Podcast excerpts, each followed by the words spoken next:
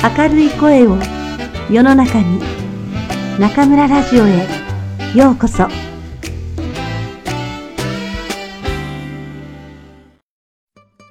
皆さんこんばんは。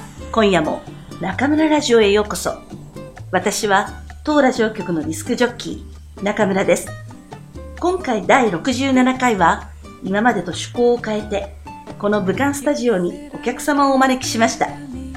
そのお客様とは日本で最初に日本語中国語同時通訳翻訳修士課程を開設した東京都にある京林大学の第1期生であり博士課程でも同時通訳をご研究された大ゆか先生です。今日は王先生に子供時代のことからたっぷりお話を伺いたいと思います。リスナーの皆さんの中には現在通訳のお仕事をされている方これから目指そうと思っている方、たくさんいらっしゃいますよね。素晴らしいお話ですから、しっかりじっくりたっぷり聞いてくださいね。それでは、王先生をお招きしましょう。先生、こんばんは。こんばんは。皆さんこんばんは。大ゆかです。よろしくお願いいたします。よろしくお願いします。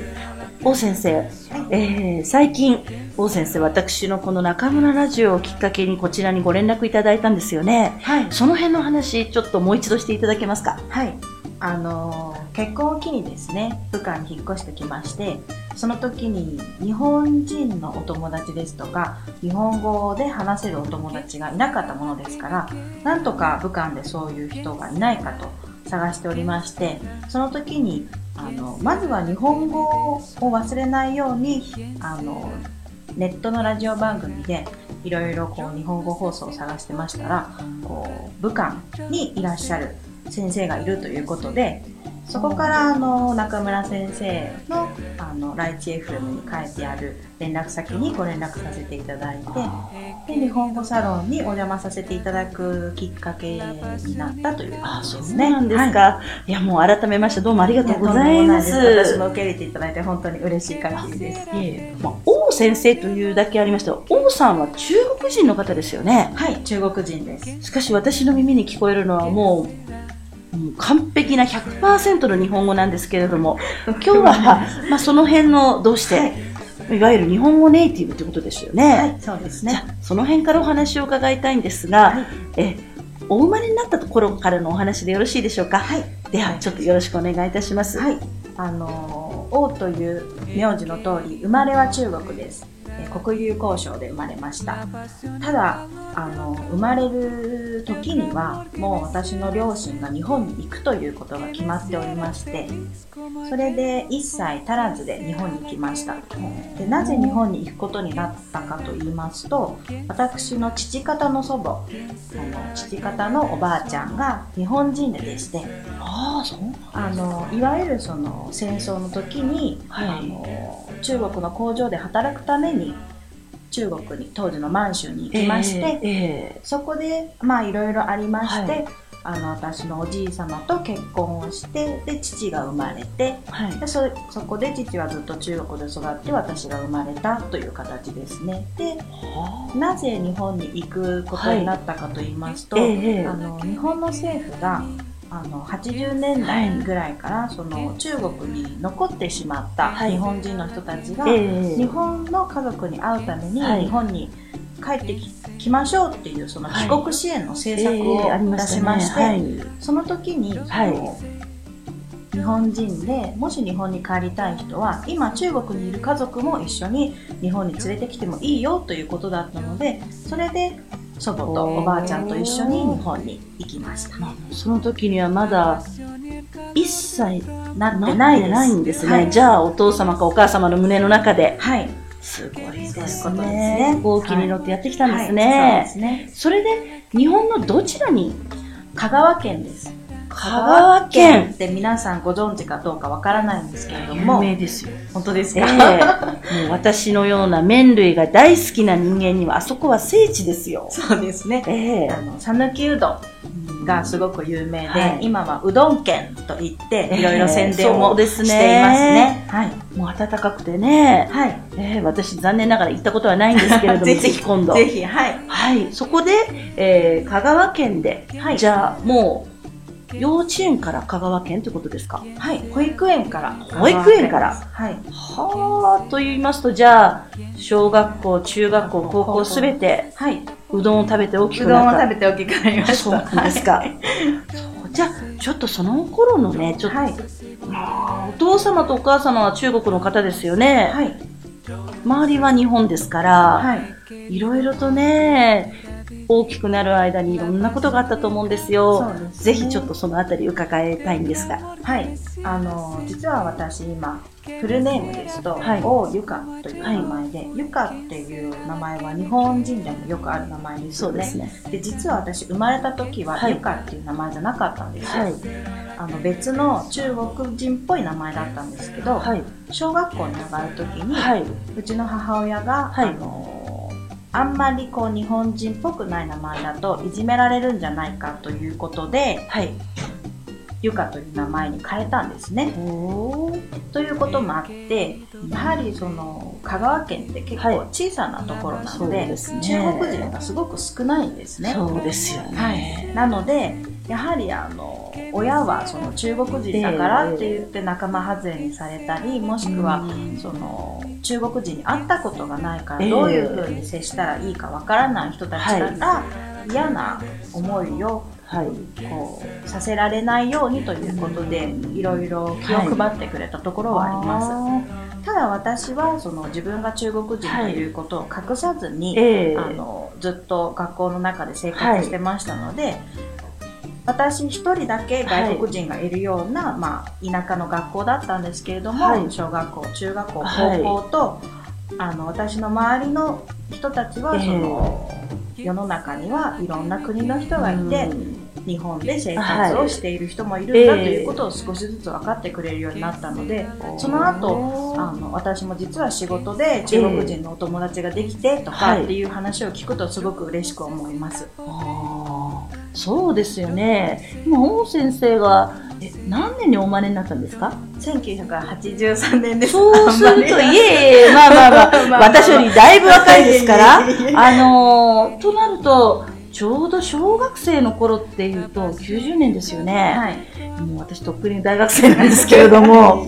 確かに私は当時千葉におりましたけれども、まあ、香川よりはちょっと大きな千葉県でもそんなに周りに中国の人がいるってわけじゃなかったですからそうね。ですね。とあの千葉は東京都のすぐ隣にある県なので、はいええ割とね香川県に比べればだいぶ都会なんですけれどもね。はい、それでもやはりまだその当時日本に来ている中国人の方っていうとこう一部の留学生ですとかお仕事で来ているぐらいですでね。日本で生活している人っていうのはあんまり多くはなかったかと思います。そうですよね。まあ、工場とか近くになかったっていうのもあるんですけれども、ああ、じゃあ、小学校や中学校でお母様方が配慮されるぐらい、まあ、実際何かいじめであったり、何かやはり悲しい思い出っていうのはあったんでしょうか？そうですね。あのー私はあんまり気にしないように、あのーしてきたつもりなんですけれども、それでもやっぱり、まあ、あの多少はその、よくね、男子が女子をいじめたり、意地悪したりっていう、うちの一環で中国人のくせにって言われたことはありますけれども、そうでしたか。ただ、多分それはこう、お互い喧嘩をしている時に、ええ私に攻撃する言葉が何もないからそれしかないから出ちゃったっていうぐらいなんでしょうけどまあその時は傷つきましたね。そうですようね。んそう。まあ、具体的にどういう言葉でいじめられました？そうですね中なんかの時にその中国人のくせにって言われたりとかあとはそのいじめとかではないんですけど、えあの高校生の時にはい。あるクラスメートの男の子に、はい。中国人ってさお皿も食べるんでしょって聞かれた時は びっくりしちゃって。えね。その中国人のくせにって言われたのまあは小学生の時だったので、ええまあ小学生の男の子だったら何にもわかんないだろうかまあはいと思ってたんですけれども、ね。高校生になって、はい。そういうことを言われると、ちょっとあの傷つくというよりもショックというそうかですね。どうしてこの人は何にも 考えずに物を皿話すんだ食べるのびっくり人間大会じゃないですからね。ね釘食べるようなのと本当にまあ昔そういう人いましたけれども、はあ。そうですね。ジャズ技団ではないので、刀食べたり、釘食べたり、お皿食べたりはできないので。確かにね、私もあの、若い頃というか、子供の頃、中国の人は皿回すのが得意だとか、体がぐにゃぐにゃ曲がるっていうのはテレビでいっぱい見てましたけれども、さすがに目の前の人に皿食べるかって言われるとそうでね。そういうことはなかったですね。はい。じゃあ、例えば、えー、それをきっかけに、学校に行かないとか、そんなことは王先生はなかったんですよね。そんなことは私はなかったですね。で、私が幸運だったのは、はいやっぱりその1歳にならない頃から日本で育ったので、はいその日本人の人と同じように国語として日本語を勉強したので、えー日本語に不自由しなかったっていうのが大きいですね。ただ私のいとこのはい。お姉さん、お兄さんを見ると、私より当然年上で日本に来たので中学生とか、そういう時に日本に来ましたので、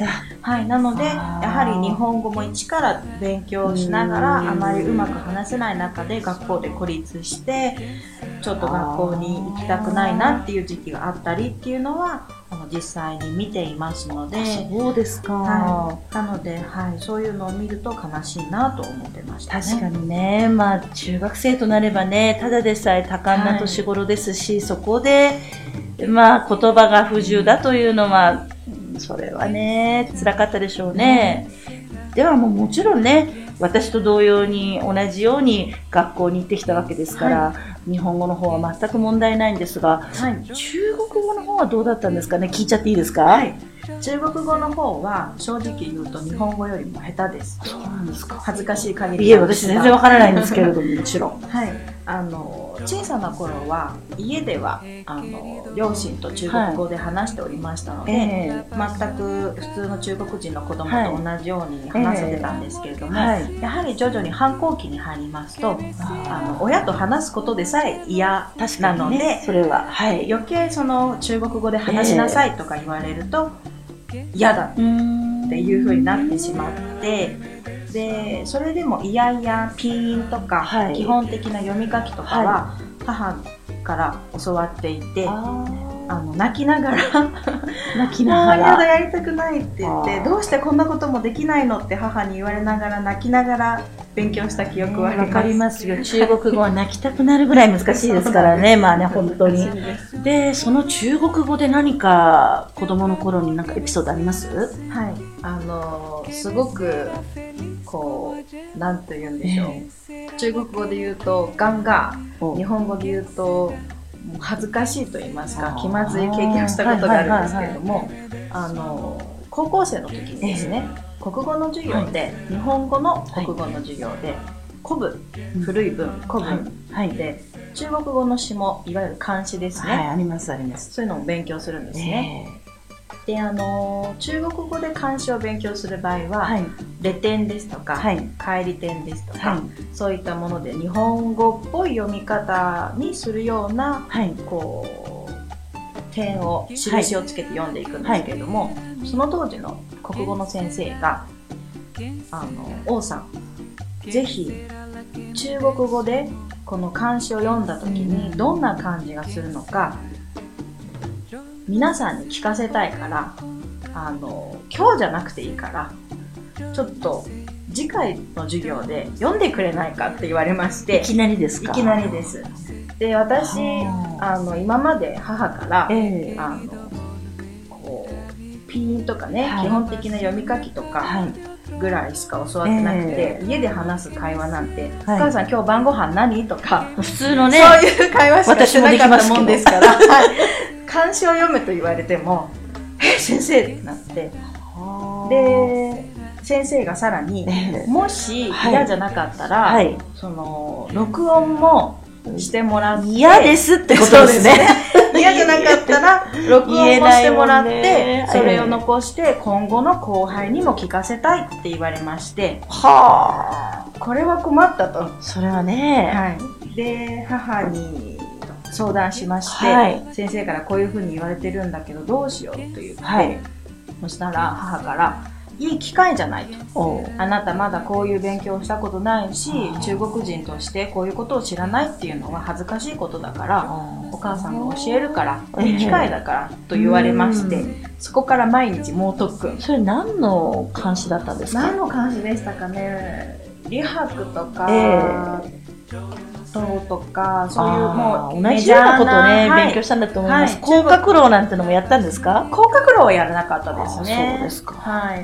屈原とか、まあそういうすごくメジャーなはい中国の学生さんも必ず勉強するような詩でしたね。えーはい。それを、あの、ピンをつけて、はあ。の、普段見ている漢字にはない漢字もありますよね。そうですよ、古いですね。古い言葉ですから、それもこう調べて、母と毎日毎日何度も何度も練習して、お母様は、やはり、中国にいらっしゃるとき、もしかして中、国語の先生,、はい、先生でした。そうですか、でじゃあ、ね、父が実は古文の先生古で、先母生。がいわゆる現現代代文文の先生生で、父と母と二人で、こう、両側からコーチをしてもらって、それはまたで、よかったですね。よかったといえばよかったですね。だから今となってはすごくありがたいです。はあ東北のご出身で、はい国語の先生で、はい本当よかったですよねか。ったと思います。ねえ、はいそれで、あで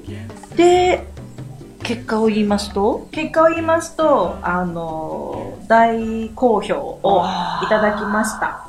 あの、カンニングペーパーみたいなのを持っていって、まあ、ピンを書いてるものええを持っていって、まあ、クラスの、まあ、はい前でみんなで読んで、ええええそうするとみんなが、おーっていう感じになってくれて、想像してきますよ。はい。で、先生も大満足してくださって、もうええこのいただいたテープは、もう大事にこれからは僕が、あの、国語の先生であり続ける限りは、できるだけ多くの人に聞かせたいっておっしゃっていただきました。今でもあるんですかね。あると思います。下手くそないやーが入ってると思います。いや下手くそなね、ご謙遜ですけれども、そんな、そこら辺の留学生、日本の留学生とはちょっと違うんでしょうから、それでじゃあもしかして中国語に対しての興味が、はい、その時にやはりもう真面目に中国語を勉強しようと思いました。その時にあのひしひしと中国人として中国語が話せないですとか中国のことを知らないっていうのが恥ずかしいことなんだっていうことをアイデンティティに触れる部分ですね。はいそうですね。思いましたので。おー。ともう、まあ、高校生、普通は、進学校だっておっしゃるなら、はい。大学に行こうと思うわけですよね。そうですね。というと、香川でしたね、香川の高校生っていうのは、どういう大学を目指されるんです？香川の高校生はあの結構ええ。保守的というかあまり外に出たがらない子も多くて。あの香川県の中の大学ですとか、ええ。あとは大阪京都とあかー。九州とかそういう西日本の大学東京の方に行こうっていう子そうですか。はあまりいなかったん道理で香川のね、クラスメイトがいなかったんですかそうね。ですね。はなのででも周りがそういう状況でも私はやはり外に出たいっていう気持ちがすごくありましい。て、ええでやはり東京に行ってみたいという気持ちとか憧れというのは小さな頃からあったので、はい東京の大学もいろいろ考えたんですけれども、その高校の時の,、はいの漢詩を読んだことをきっかけにうん中国ではい。大学に行ってみるのもいいんじゃないかと思いましてそれで大学は北京の方に留学することに決めました。その大学もすごいですよね。ここ今、先生の履歴書を拝見しながら お話ししてるんですけど、はい。映画大学ですか、これ？はい、北京田営学院。とはい。う映画を勉強する大学ですね。映画作っちゃおうって。はい、あのその頃は映画が大好きで。えで映画に携わる仕事がしたいと思っておりましてはあ日中合作の映画とかも、はい。あのいろいろありましたのでそうですね。はい。何かそういうお仕事で日本と中国の間でできればいいなと思って、じゃあそこに、どういう形で入学されたんですか？えー、とそこにはですねあのホームページのあの募集要項を見て、で電話をして、はい。伺ってこういええ。うこういうものなんですけれども、どういうふうに受験したらいいですかというふうに聞いて、ええそうすると私はあの外国人留学生ではなくてはい。華僑の。扱いになるということで国籍が中国ですので、はい。なのであのまずははい1年間中国語のクラスに入ってもらって、中国語を勉強しないと、そのいわゆる本科のはい受験ができない。と言われましたので確かにね。はい、卒業してまずああの中国語クラスに行きました、ただ中国語クラスもあ。はい。中国は9月が入学ですので、えあの冬休み明け、まあはいその春節休み明けだともう2月の後半には授業が始まってるんですよね。でも私高校の卒業式が3月なのでそうですよね。はい、なので学校が始まってから2週間ぐらい遅れて入学ええして、後期に。はい、ああ。もう最初からみんなと2週間遅れで私始めたのでまあ、皆さんは、華僑の方ですから、基本的には中国語が話せる人たちってことですか？そうですね。香港ですとかあとはシンガポールマレーシアとかそういったところから来てる方もいらっしゃいましたし、はい。まあ、他の外国人の留学生と同じように勉強してました、じゃあそこで、えー、半年間というか1学期間勉強してそうですね。はい。でその年の9月に大学にお入りになったってことですね、大学はどうでしたか？大学は大変でした。あの多分成績もひどかったと思います。先生の言ってる中国語が早すぎてわからないのと、ね。あと一番大変だったのは、はい。先生の書いてる文字が読めあない読めない読めない。これ本当ですよ。皆さん、はい。こんなこと言っちゃなんですけどね私も北京にいたことがあるんですけれどもええ本当に読めませんでした。はい。うん。どうして読めないかというと私が中国語が読めないわけではなくて中国人が書くその崩したはい。中国語を見たことがなかったので、はい。今まで教科書に印刷されている中国語ばっかり見てたので、あとはその中国語クラスの先生だと、こう崩さずに書いて楷書で書いてくださるのでね初めてその中国人向けに授業をしている中国人の先生の授業を受けた時に、まず黒板に書いてある文字が読めないので苦労しまして、ねクラスメートにノートを借りて、授業の後こうずっとやってでテストもなんか先生こんなこと言ってたなって思い出しながら拙い中国語でやってたので多分成績はあんまり良くなかったんじゃないですかね。今のね学生たちは PPT があってね写真パチって撮ればねね。ノートを完成しちゃうんですけれども、はい大変。はあじゃあ、まあ、いろいろと大変なとこからスタートしたんですねで。すね。では、この皆さん、王先生の北京時代、これからどのようになっていくのか、この王先生のインタビュー第2回に続きますので、どうぞお楽しみに。それでは皆さん、また次回、ここでお会いしましょう。おやすみなさい。